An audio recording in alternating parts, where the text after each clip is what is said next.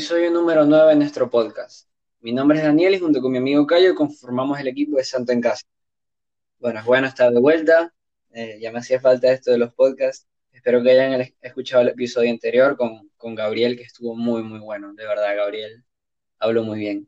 Y nada, hoy les traigo un tema que, que va un poco no, no es tan parecido a los temas anteriores, porque nosotros siempre hablamos de cosas que uno puede incluir en su vida, para acercarse un poco más a Dios y para aumentar esa relación con Dios.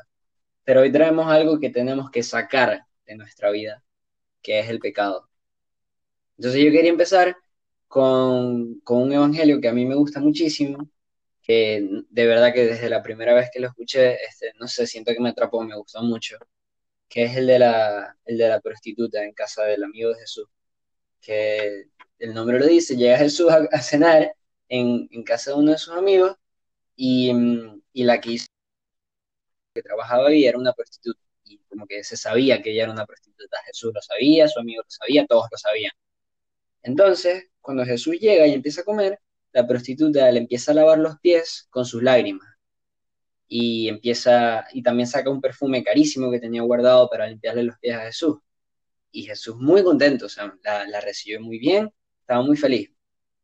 Entonces el amigo le dice a Jesús como que si tú supieras todos los pecados que ella tiene en su corazón, no estarías dejando que, ella te hiciera eso.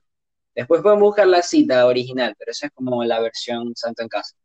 Entonces, entonces Jesús le dice, imagínate que tú eres dueño de un negocio y, hay y a ti dos personas te deben dinero.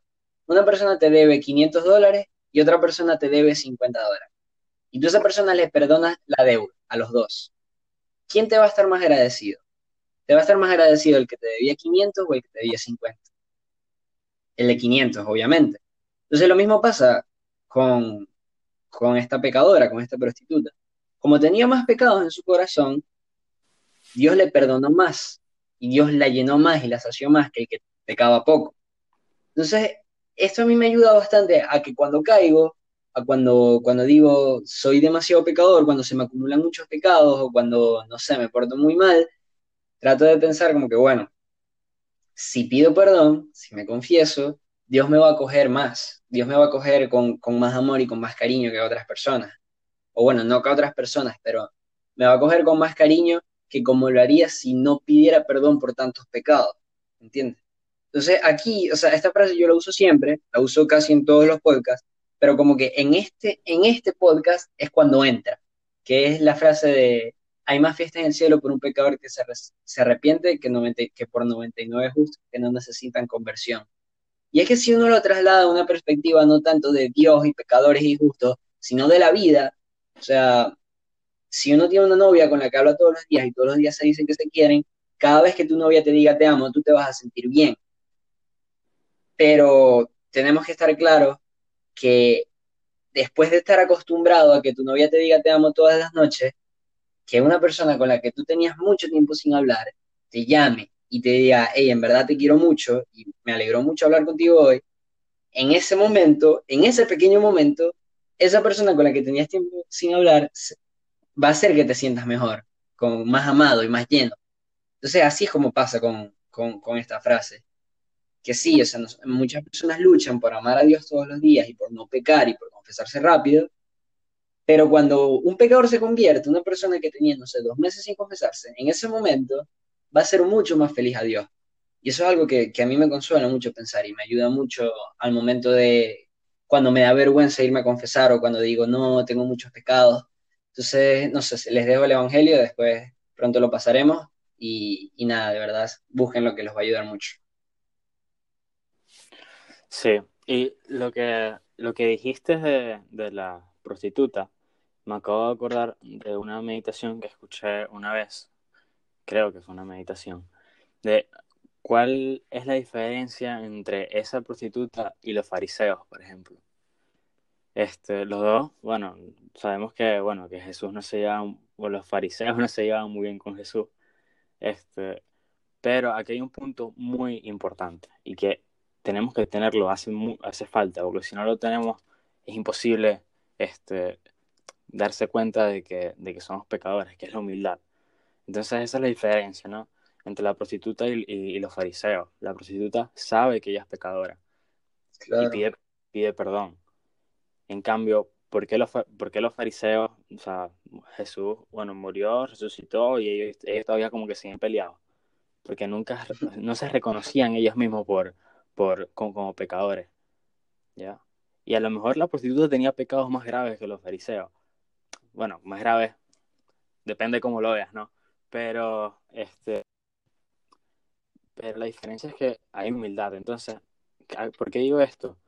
Porque tenemos que saber, ¿no? O sea, saber y que todos somos pecadores. Hay dos cosas que en este mundo no nos muramos. Cosas eh, son las únicas cosas seguras. Entonces, ¿no está la diferencia en saberse pecador y querer y, y tratar de no volver a caer en, en, eso? O sea, la diferencia está en amar a tal punto de, de saber, y como lo escuché en una meditación de hoy, de, de que el amor verdadero no tiene miedo. O sea, el, el amor verdadero no tiene miedo, el amor verdadero está, está, en Dios, en, en, decir, mira, yo pequé y yo no tengo miedo de, de decirte, mira, Dios, eh, hice esto, esto, esto y me porté, me porté como una rata, me porté horrible, porque sabes que Dios, porque sabes que Dios está ahí. Entonces, claro, ese, ese amar tan profundo, tan grande, obviamente te va a llevar como consecuencia a aborrecer este, el pecado. Claro, y eso que tú dices de, de reconocerse pecador desde, desde la pasión fue así, o sea, desde que el momento en que pasó lo que, lo que nos hace llamarnos católicos hoy, que es el hecho de que Jesús muere y resucita los tres días, que es que por algo San Pedro es San Pedro, y por algo Judas el traidor es Judas el traidor. Porque, o sea, sin, sin tomar muy en cuenta las magnitudes, los dos cometieron el mismo pecado, los dos traicionaron a Jesús. Judas lo traicionó por, por monedas de plata, no sé cuántas fueron. Eh, Pedro lo negó. Pero ¿qué pasa? Que Judas después de traicionarlo se sintió mal, pero no reconoció ese pecado, sino que fue soberbio y se fue. Ya. No, tuvo la humildad de, de, llegarle a, a, a, Jesús, o en el caso de Pedro, que, que le pidió perdón de una vez a María. Claro. Exactamente. Entonces, esto fue lo que convirtió a, Pedro en San Pedro, en que lloró amargadamente después de darse cuenta de que había negado a Jesús tres veces. Y bueno, San Pedro hasta el sol de hoy es uno, eh, es bueno, el, que está en la puerta del cielo, ¿no? Es San Pedro. es San Pedro, literal. Entonces, como que uno piensa como que, bueno, ajá, pero entonces si, si San Pedro pecaba, ¿por qué San Pedro? ¿Por qué está en la puerta del cielo? Y es que no, todos somos pecadores, pero ser santo no significa no ser pecador. Ser santo significa saber levantarse. O sea, me viene la idea una imagen de, un papá que está enseñando a su hija de, tres años a, a, caminar. Entonces están en el parque, la niña está gateando, se separan dos piernas y empieza a caminar y la niña se cae. Entonces el papá ahí en ese momento tiene como la esperanza de que la niña se va a volver a parar y va a seguir caminando. Si esto no pasa, el papá va y la ayuda, ¿entiendes? Pero de una u otra forma, para que la niña aprenda a caminar, primero tiene que caerse varias veces. Entonces, eso es lo que nos pasa con, con la santidad. O sea, si algún día nosotros, si nosotros aspiramos a la santidad y si algún día queremos ser santos, tenemos que, obviamente vamos a pecar en el proceso queda en nosotros la humildad de reconocernos o no reconocernos pecadores para ver cómo vamos a hacer para llegar a esa santidad.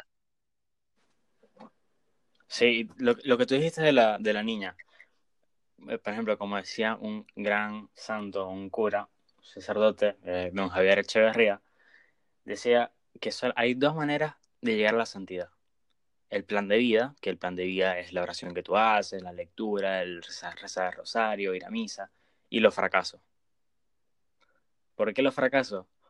O sea, de, o sea, los fracasos en el sentido de nuestros defectos, pues.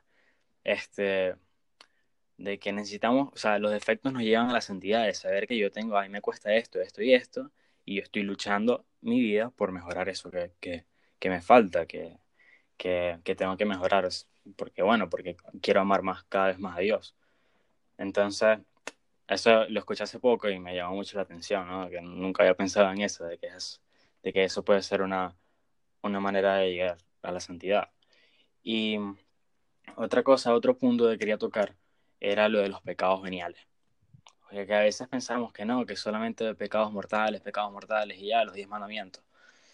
Y obviamente los pecados mortales en magnitud, o sea, es, como que peor, es mucho peor un, pecado venial. Pero a veces nos dejamos llevar por eso. No es que yo tengo muchos pecados veniales, pero igual yo, bueno, eh, cada quien verá, ¿no? Este, pero cuando nos dejamos llevar por eso, hay como que un cierto nivel de, de tibieza, de que, bueno, ama más a Dios. Esos pecados geniales también son muy importantes. Pues, con un ejemplo es eh, San José María. Decía, este, ponte que tu alma sea una, una pared limpia, blanca. Okay. Si tú le pones el pie a la pared, se va a manchar, pero a lo mejor ni se nota. Bueno, esa mancha es un pecado venial no se va a notar, a lo mejor tú lo ves y ves la pared blanca, ves un, te acercas y ves el, el manchón, pero muchos, muchas puestas de pie van a formar una mancha y la pared, después de un rato, se va a ver totalmente sucia. Entonces, este, eso, tener cuidado con los pecados geniales. Y, y es que también los pecados geniales tienen algo muy importante y que no nos damos cuenta tampoco. Es que como que nos va corrompiendo muy poco a poco. Y uno no se está dando cuenta. O sea, el pecado mortal, tú te das, te das, de una vez te das cuenta de que pecaste con el pecado mortal. Sí, cuando matas a alguien, como que te das cuenta rápido, ¿no? Exacto, en, un, en, un, en algo de la pureza, tú te das cuenta. En el, de que robaste algo, tú te diste cuenta. El pecado venial tiene eso que al diablo le gusta mucho, es que uno no se está dando cuenta. y poco a poco, él nos va agarrando y nos va agarrando, nos va arrastrando. Entonces hay que tener mucho cuidado con eso. Eh, no sé, ¿tienes algo que decir sobre eso? Sí, este, ya con esto vamos cerrando, eh, que me parece importante, o sea, el hecho de también, algo que, que, estoy seguro que nos, pasa, que nos pasa a todos, que es que siempre nos confesamos de lo mismo. O sea, todos hemos tenido una etapa en la vida en la que, no sé, en un mes nos confesamos dos veces y las dos veces nos confesamos de exactamente el mismo pecado, de que, de que no me paré temprano. O no sé, de que le grité a mi mamá, ¿me entiendes? Entonces es bueno pensar que primero es mil veces mejor eso a que tú tengas un catálogo de pecados y digas, ok, hoy, voy a salir y voy a matar gente. Mañana voy a robar tres tiendas. Y después, el día que sea la fiesta, yo no la voy a santificar. No, es preferible que tú todos los días, bueno, preferible, de alguna forma es preferible que todos los días pelees con tu mamá. Pero si pueden no pelear con su mamá, mejor. Y lo otro es pensar que eso, en lo que tú estás pecando todas las semanas, como que Dios te lo está marcando para que tú luches ahí. O sea, si, si tú estás peleando todos los días con tu mamá es porque te falta amor con tu mamá. Y si tú te estás levantando tarde todos los días es porque, no sé, tienes mucha pereza. Entonces, capaz ahí es donde hay que luchar y ahí es donde Dios está poniendo la, huella. Los médicos siempre presionan es en donde duele, porque donde no duele está bien. Y los médicos operan es lo que está mal, no lo que está bien. Y lo mismo con Dios. O sea, Dios, Dios interviene en donde hay pecado. Donde no hay pecado, ya Dios está ahí, ¿no? Entonces, pensar que, que, nos, que el, el pecado como tal no beneficia. Eso sí se los dejamos muy claro. El pecado no te va a beneficiar nunca. Pero ¿qué hagas tú, qué hacer tú frente a ese pecado si te va a beneficiar? Entonces, bueno, con esto vamos cerrando. No sé si tú tienes algo más que decir. Dos puntos, dos puntos rápidos. este, una cosa es que el pecado no, nos hunde. O sea, a veces sentimos, o sea, nos sentimos miserables por, por haber pecado. Y eso es lo que el diablo exactamente quiere. Que pensemos de que yo soy tan malo, tan malo, tan malo con esto que hice, que, que no, no me merezco eh, el perdón de Dios. Entonces nos hundimos y nos sentimos, pero las personas más, más malas. Miserables. Sí, sí, las miserables del mundo. Y eso, eso no es así. Dios siempre está ahí y, y cuando nos ve caer, bueno, Él se pone triste, pero más feliz, o sea, en, magnitud se va a poner más feliz cuando, cuando, cuando le pidamos perdón. Entonces, sáquense ese chip de la cabeza. Bueno, saquemos, ¿no? Porque a mí también me pasa a veces.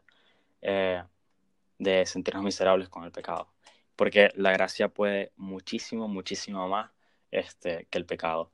Y, y, hablar, y otro, el último consejo es hablarlo con Dios con total sinceridad. Total, ya Él sabe que pecaste y Él está esperando que tú Claro, no vas a contar nada. Y listo, eso es todo. Sí, espero que les haya servido. Así que nada, con esto terminamos el episodio número 9 de nuestro podcast. De verdad, muchas gracias a todos por escuchar. Espero que hayan disfrutado. Pueden encontrarnos en YouTube, Spotify, nuestro canal de Telegram, Twitter, síganos en Twitter y sobre todo en nuestra cuenta principal de Instagram, arroba Casa. Rezamos por ustedes espero que poco a poco vayan diciéndole que sí a Dios.